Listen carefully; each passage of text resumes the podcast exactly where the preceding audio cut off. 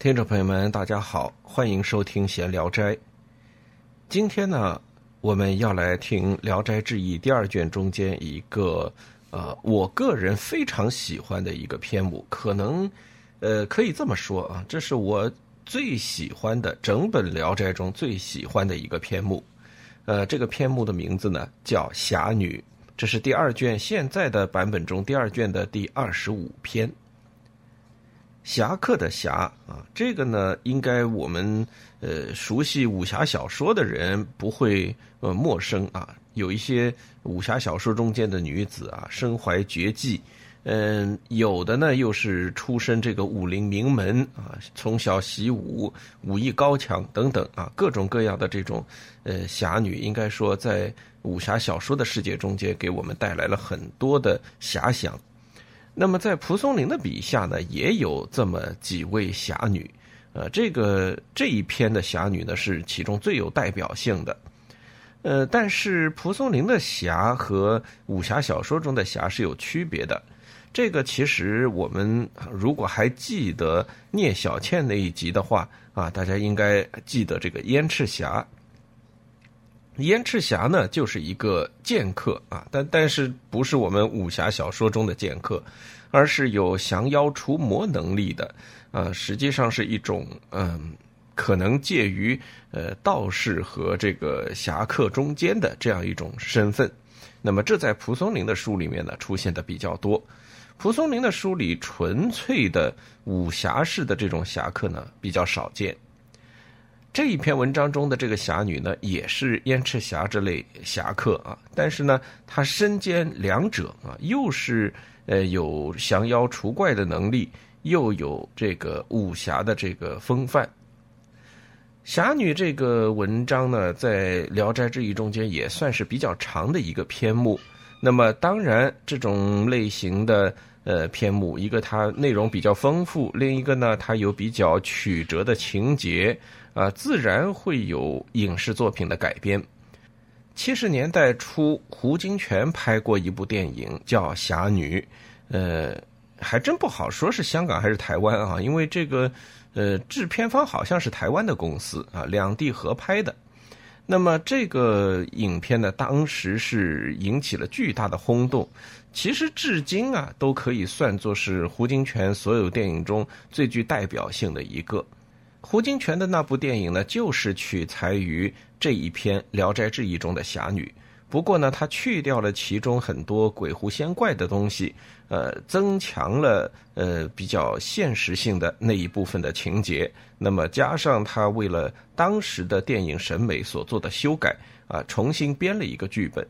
啊，那个故事其实跟今天我们要听的这个版本呢，已经差别很大了。呃，出于我一再强调的原因啊，我们大部分人啊，受影视作品的影响是非常大的。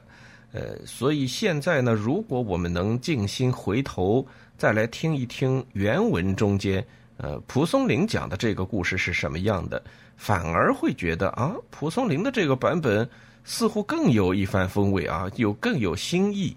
呃，其实我是真觉得蒲松龄在呃故事的设计也好，内容的走向也好，各个方面都是非常的先锋和前卫的。好，现在呢，我们少说闲话啊，直接来听白云出岫朗读的文言文版《聊斋侠女》。顾生，金陵人，博于才艺而家其贫。又以母老不忍离膝下，为日为人书画，受职以自己。行年二十又五，抗力犹虚。还是蒲松龄的老套路啊！标题呢是一个女子，故事从男子身上开始写。写的这个男主角呢姓顾，瞻前顾后的这个顾。姓顾的这个书生呢是金陵人。金陵我们比较熟了啊，就是南京。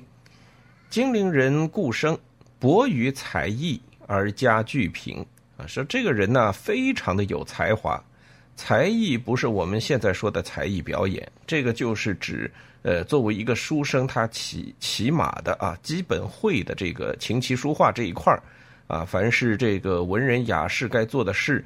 包括呃八股文章等等啊，都是属于很有能力的这么一个人啊，在这个学问上啊，呃有一定的这个能力，但是呢，家里非常的穷，又以母老不忍离膝下，这个为什么要解释一下呢？呃，是因为呃博于才艺，既然博于才艺嘛，应该出去考个功名，也许家里就不用那么穷了。但是呢，这个顾生的家呀，可能是穷到一定境界了啊。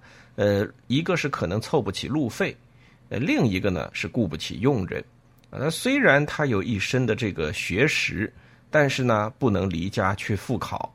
哎，他是叫顾生嘛，那显然秀才功名是有的，但是呢，要去考进士，要去参加省里的考试，那就要离家很长一段时间。那家里呢，实在太穷。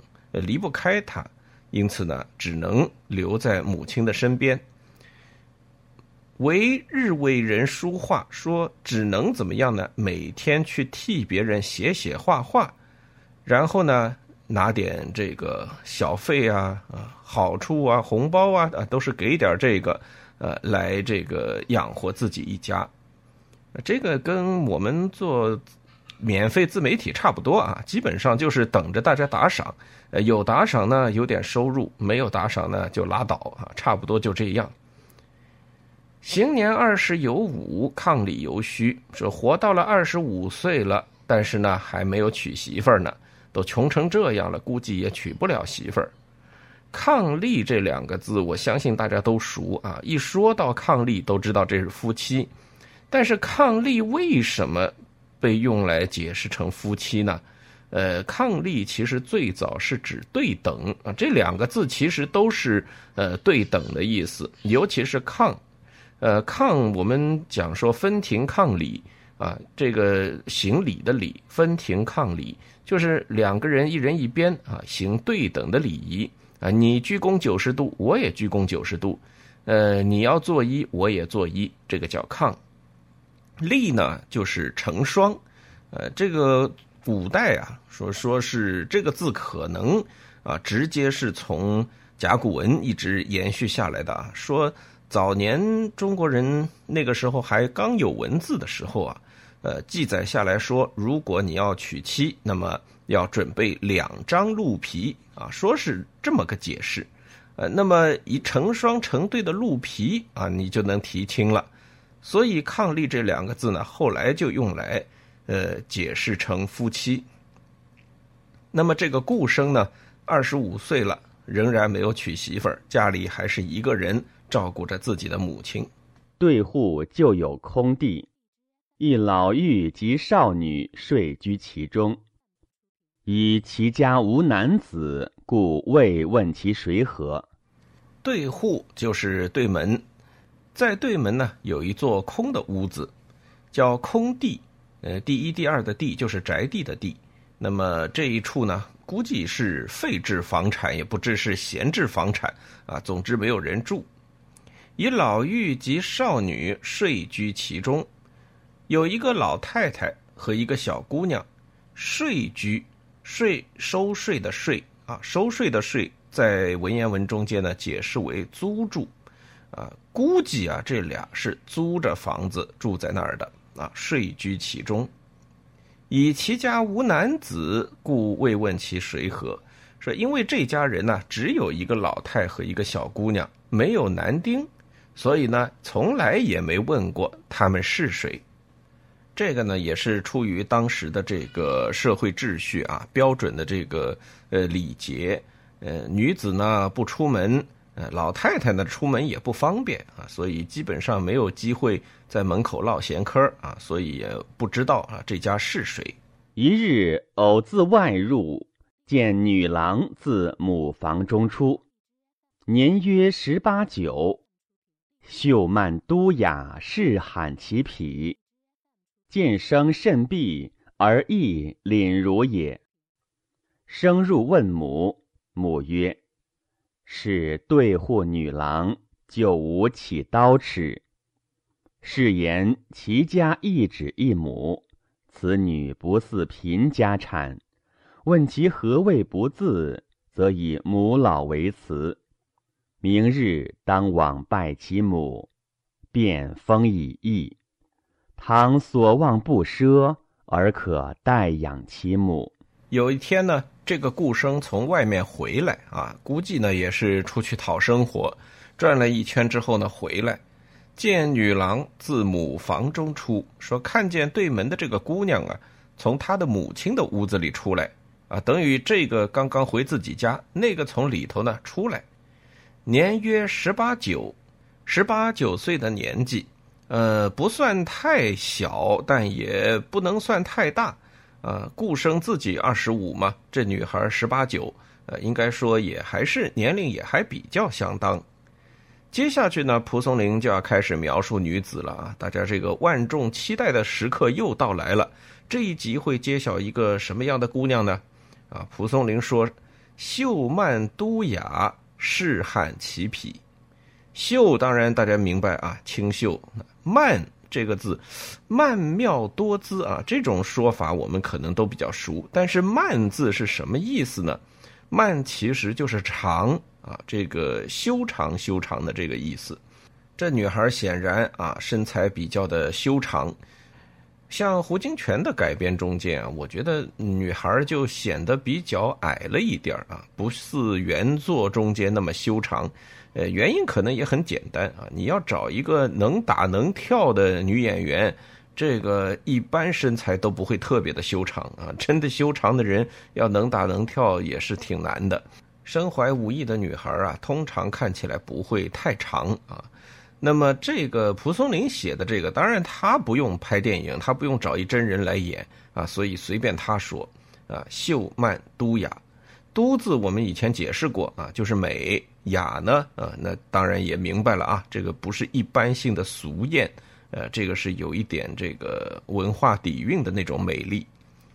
仕汉其匹，说这个世界上啊，简直找不到啊跟他相当的啊这种外貌啊这种形象，而且这个女子身上有蒲松龄喜欢的那种呃写法。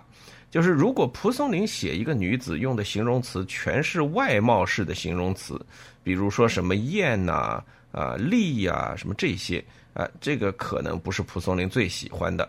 他要喜欢的女子呢，得有一点由内而外的形容词，比如说慧呀、秀啊啊，还有这里的雅啊，这个是他喜欢的。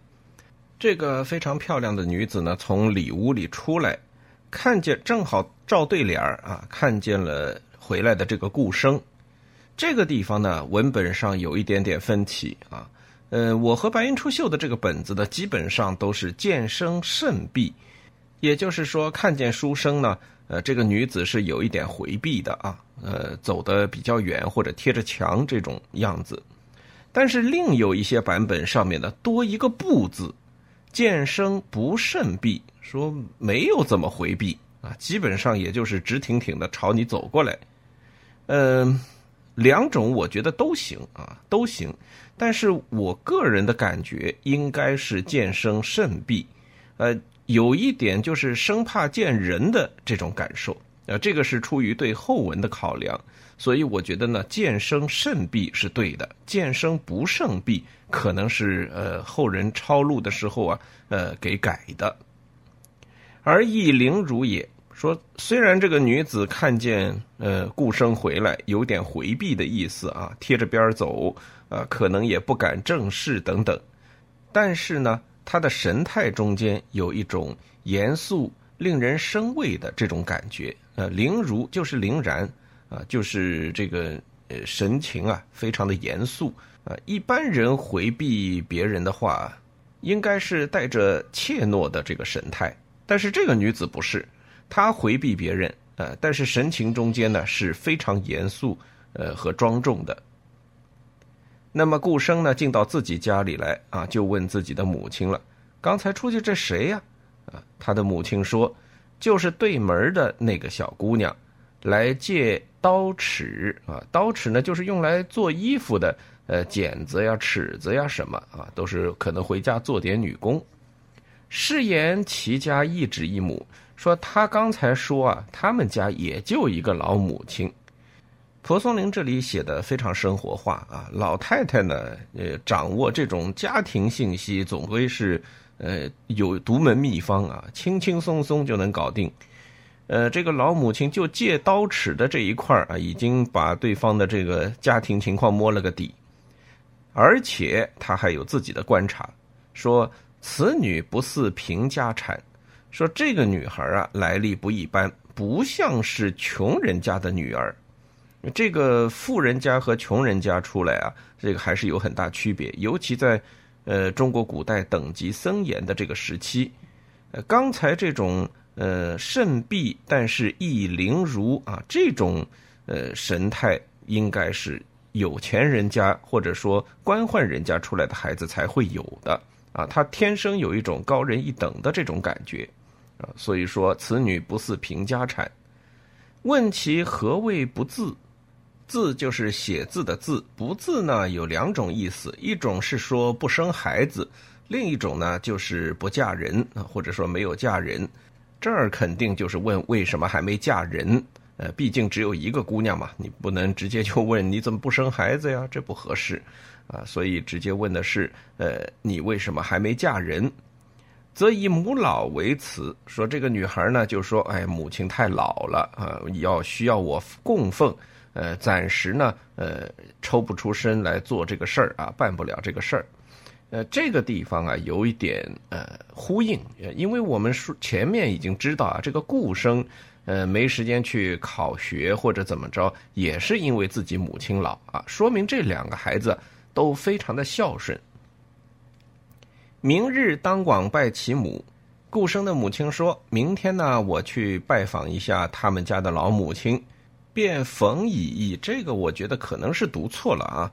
呃，原文写的是呃一阵风的风啊，其实这个字是讽刺的讽啊，不是风，呃，应该是讽刺的讽。讽刺的讽呢，在文言文中间有一个意思，就是呃以委婉的方式暗示。所以这个母亲就说啊，我去见见他们家的老娘啊，然后呢，呃，委婉的。向他传递这么个意思，啊，就是要把两小两口啊撮合在一块儿嘛。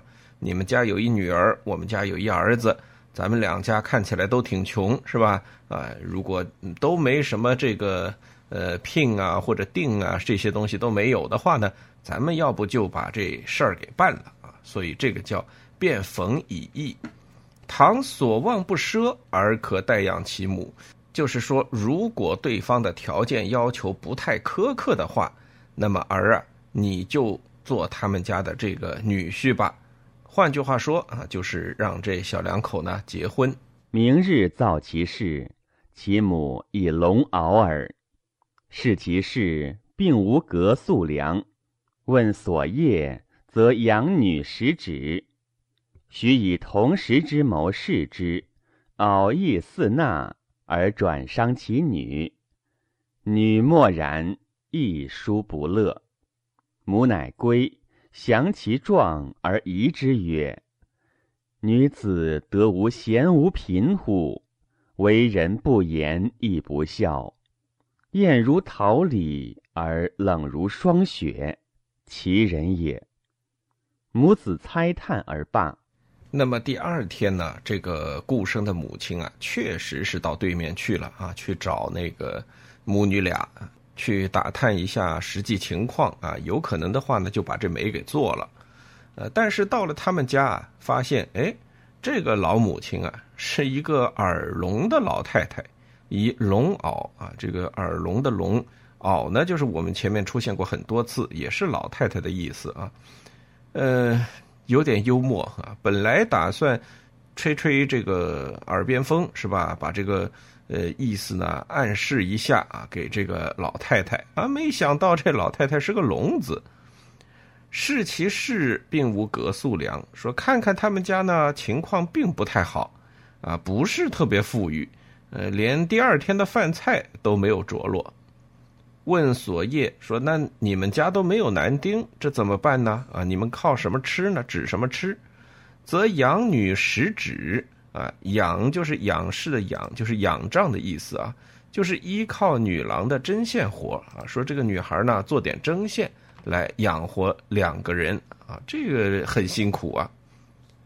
徐以同时之谋视之，徐就是缓缓的、慢慢的。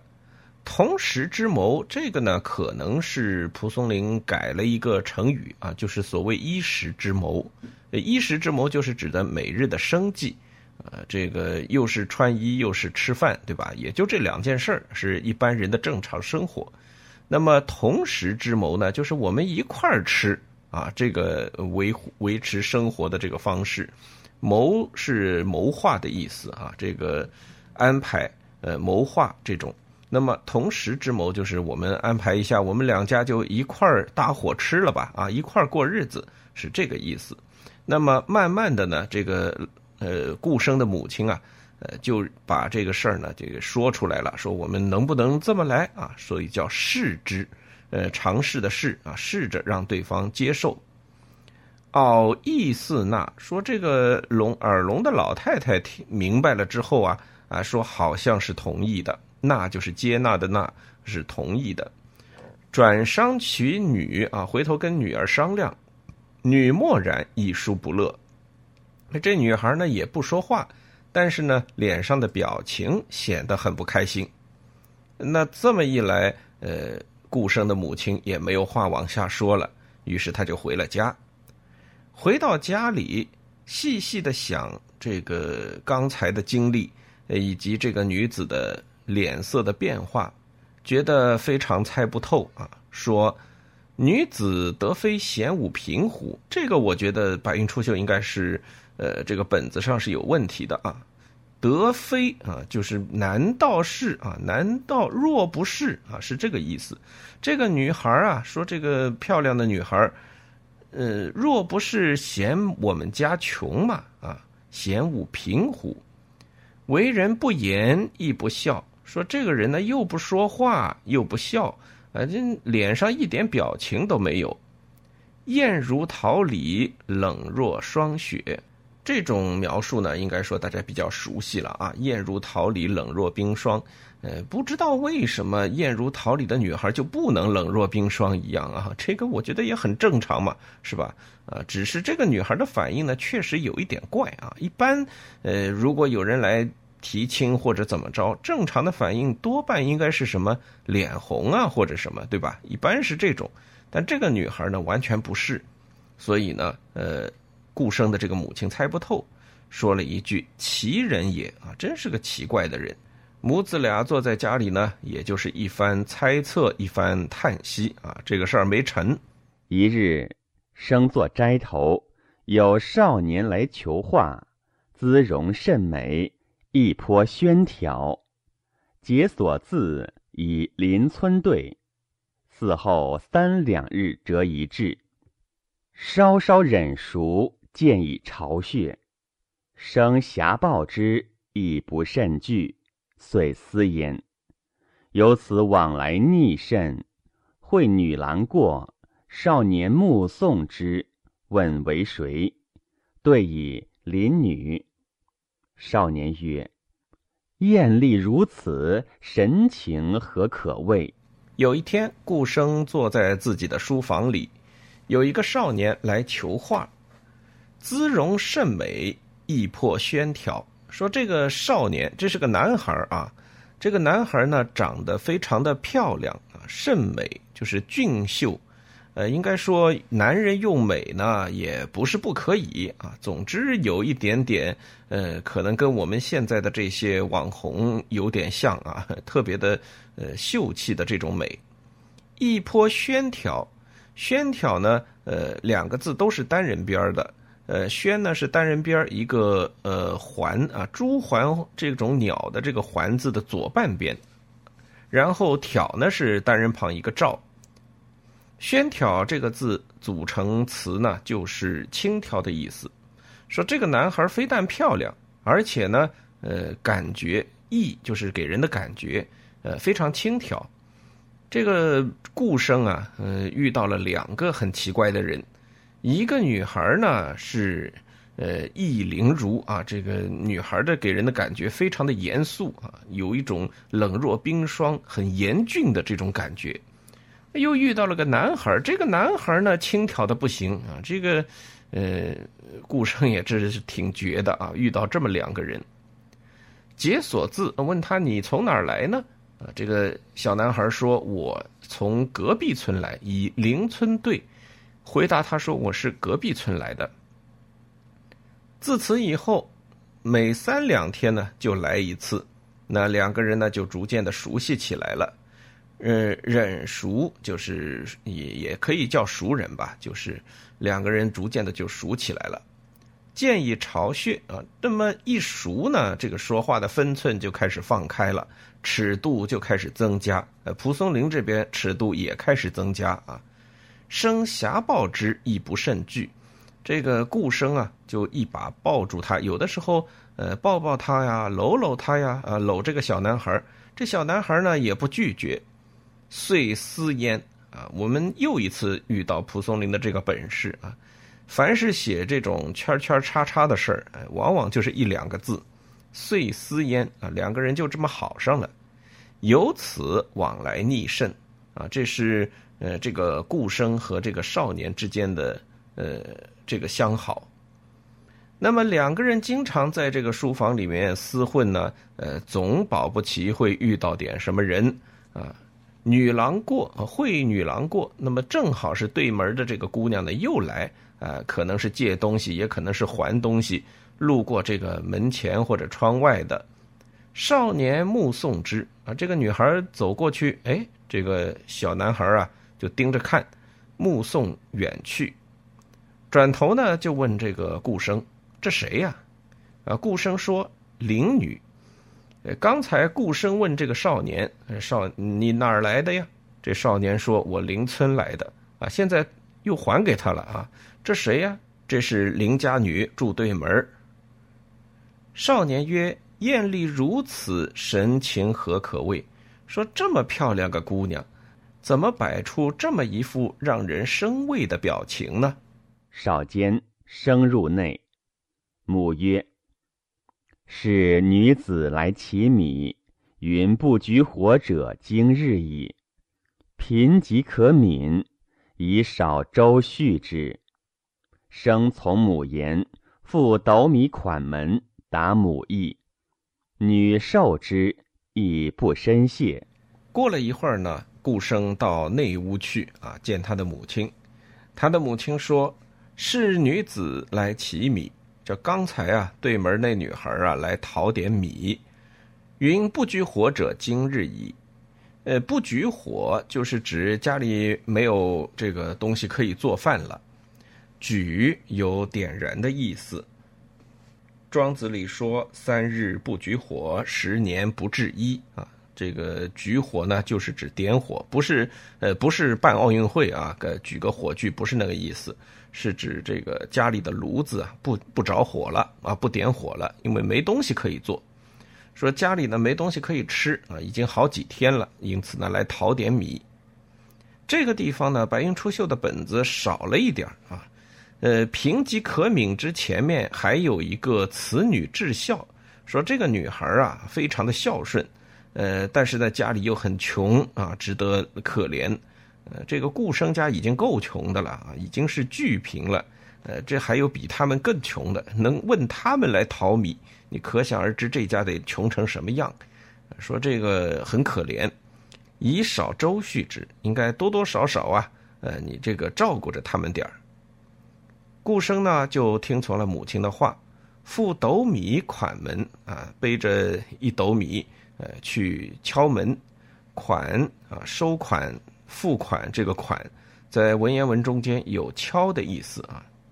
款门就是敲米，他背着这个米呢，就去敲对面的门。达母意，传达了自己母亲的这个意思。那么这个女孩呢，接受了啊，这个礼物就接受下来了。女受之亦不深谢，说这个女孩呢，把这个米接受了下来，但是呢，也没有表示什么感谢的意思。日常至生家。见母作衣履，便带缝纫，出入堂中，操作如父。生亦得之。每或愧耳，必分己其母。女亦略不至齿颊。接受了顾生送的米之后呢，呃，有的时候这个女子啊，这个对门的女孩来到顾生的家里，看见顾生的母亲在做衣服或者做鞋的话呢，就帮忙缝纫。代缝纫就是指替他的母亲啊来做一些手工活。出入堂中，操作如父。堂是指的正厅啊，那么在屋子里啊，也就是他们家这个生活起居之所吧，啊，反正就是这个女孩呢，呃，进出他们家的房间呢，也帮忙啊，做些家务事儿，操作如父，妇就指的是媳妇啊，就是她就像是家里的媳妇儿一样啊，做很多的这个家务。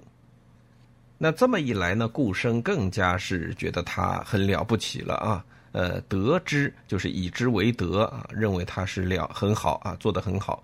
每获馈尔，那么当然他拿到了呃这个打赏之后啊，每天有打赏的时候呢，呃，一定分一部分给对门的这个女孩的母亲。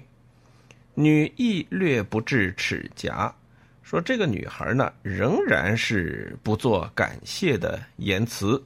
呃，齿颊呢，呃，就是牙齿和面颊，呃，在文言文中间呢有说话的意思，也就是说，这个呃，顾生给他送东西去呢，他也从来不说什么啊，就拿了就是。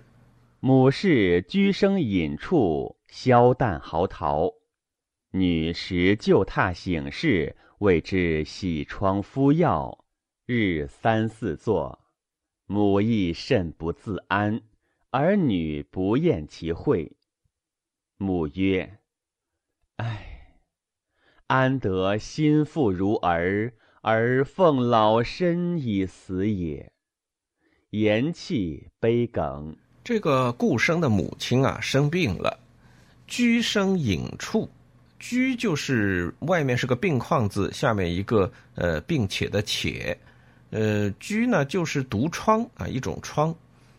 生在哪儿呢？生在隐处，隐处就是指不能对外见的地方啊，一般是私密的部位。呃，估计呢是生在了这个两腿之间，有可能是在这个肛门周围啊，可能是这个地方，呃，有生了这个呃疮。这个东西生着真是难受无比啊！一个它疼啊，白天晚上的叫。呃，另一个呢，它不好弄啊，藏在一个比较隐匿的地方，呃，自己弄嘛不方便啊，儿子弄呢又不好意思啊，也就是这么一个状况。那么这时候呢，对门的这个女孩就来了，经常呢过来啊，到床前呢来呃探望，为之洗疮敷药。古代医学也不甚发达，也没别的办法，就是清洗呃上点药。然后就希望他自己好，呃，一般也就是这样。那么这个女孩呢，就经常来做这个事情，每天要做上三四次啊，要帮这个老母亲啊，呃，洗她的这个隐匿之处的疮。那么这个顾生的母亲呢，非常的呃心里不安啊，说这个毕竟不是自家的女儿啊，啊，也不是自家的儿媳妇儿。呃，让人家这么做这个事情啊，做这个污秽不堪的事情，心里呢有点不忍。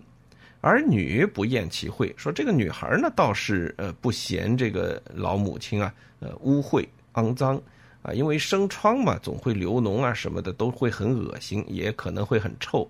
但是这女孩呢一点都不嫌弃。顾生的母亲就说了：“安得心腹如儿。”安全的安，得到的得啊，就是安得广厦千万间的那个安得啊。安得就是哪儿找啊，上哪儿去找这么一个像你这样的儿媳妇儿啊，能够侍奉我到死呢？啊，就是感叹了这么一句。说完呢，呃，老太太就哽咽了啊，就哭上了。女谓之曰：“郎子大孝。”胜我寡母孤女十百矣。母曰：“床头叠谢之意，岂孝子所能为者？且身以向木，旦夕犯误路，身以挑絮为忧耳。”顾生的老母亲呢，心里其实就一件事儿啊，就是给自己的儿子找一个好儿媳啊。呃，那么一说到这事儿呢，当然对面那个，哎，这回这个女郎没有像一开始那样啊，有一种不悦的颜色。谓之曰，他安慰这个老太太说：“郎子大笑，说你儿子啊，真的是很孝顺的一个孩子啊，一个一个男子，胜我寡母孤女十百矣。”呃，说我们家还孤儿寡母啊，都是两个女眷，没什么用。呃，你你这个孝子啊，要比我们强得多。那么这个也是当时的一种社会风气吧？啊，这个生女不如男嘛，对吧？虽然这个女子呢也是非常的孝顺，呃，但是呢总是比不上啊一个男孩子孝顺来的重要。呃，这是当时的一个社会上的普遍的一个观念。呃，但是顾生的这个母亲啊，说了一件很实际的事儿。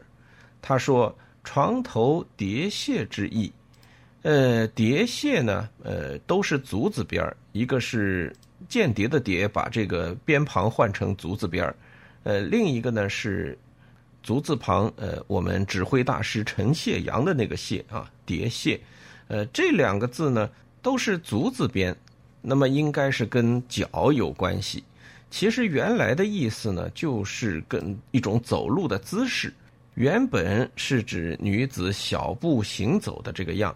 呃，大家可能还能在日本的呃电影里看到啊，有些女子穿着和服走路那个小碎步的样子，这个就叫叠蟹。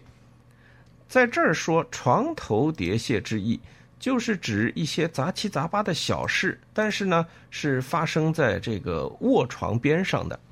这个老母亲说啊，我一个老太婆躺在床上，呃，这个那个的这些小事儿，怎么是一个孝子所能做的呢？啊，这确实也是不方便啊。呃，看来这个养老这个事儿啊，不是现在才有的困难，这是从古至今就有的问题啊。老太太一个人躺在家里啊，像这种隐匿之处生疮，那儿子再孝顺又能怎么样啊？这怎么是孝子所能为者？且身以相目说，而且呢，我年纪大了，呃，显然呢也快要行将就木。旦夕犯雾露，啊，这个地方蒲松龄用的这个字叫犯雾露，呃，雾呢就是雾气的雾，露水的露，呃，雾露就是指风寒啊，就是指生病会引起生病的这种气候变化。犯雾露这个犯人的犯，那么当然就是指我会招致病魔。啊，患病而死就是这个意思。说我呢年纪大了，经不起风吹日晒，稍有不慎呢就会生病，然后呢就有可能要离世。深以挑婿为忧耳，我深深的为挑婿呢担忧。挑，士字边一个征兆的兆，这个呢就是祖庙，序就是延续。身以挑婿为忧耳，就是我为祖庙的延续，我们家这个家族的传承啊这件事情呢担忧。言间生入，母泣曰：“亏娘子良多，汝无忘报德。”生弗拜之。女曰：“君敬我母，我勿谢也。君何谢焉？”于是亦敬爱之，然其举止生硬，毫不可干。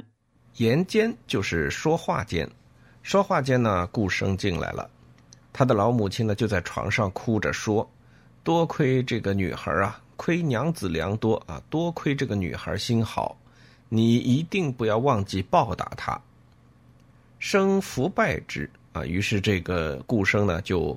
呃，给这个女孩呢磕了一头，呃，那个女孩就说：“君敬我母，我勿谢也。”说你来孝敬我的母亲，我从来没对你说过感谢的话。呃，我现在来孝敬你的母亲，你又为什么要谢我呢？这个也是一种很奇怪的逻辑啊。呃，反正这个女孩身上，呃，完全没有传统意义上的这个呃人际交往啊，她有她的一套逻辑，而且呢也非常自洽。于是意敬爱之，这个女孩身上散发出的这种侠义气概啊，呃，让这个顾生的母子俩呢是更加的敬爱她。然而其举止生硬，毫不可干。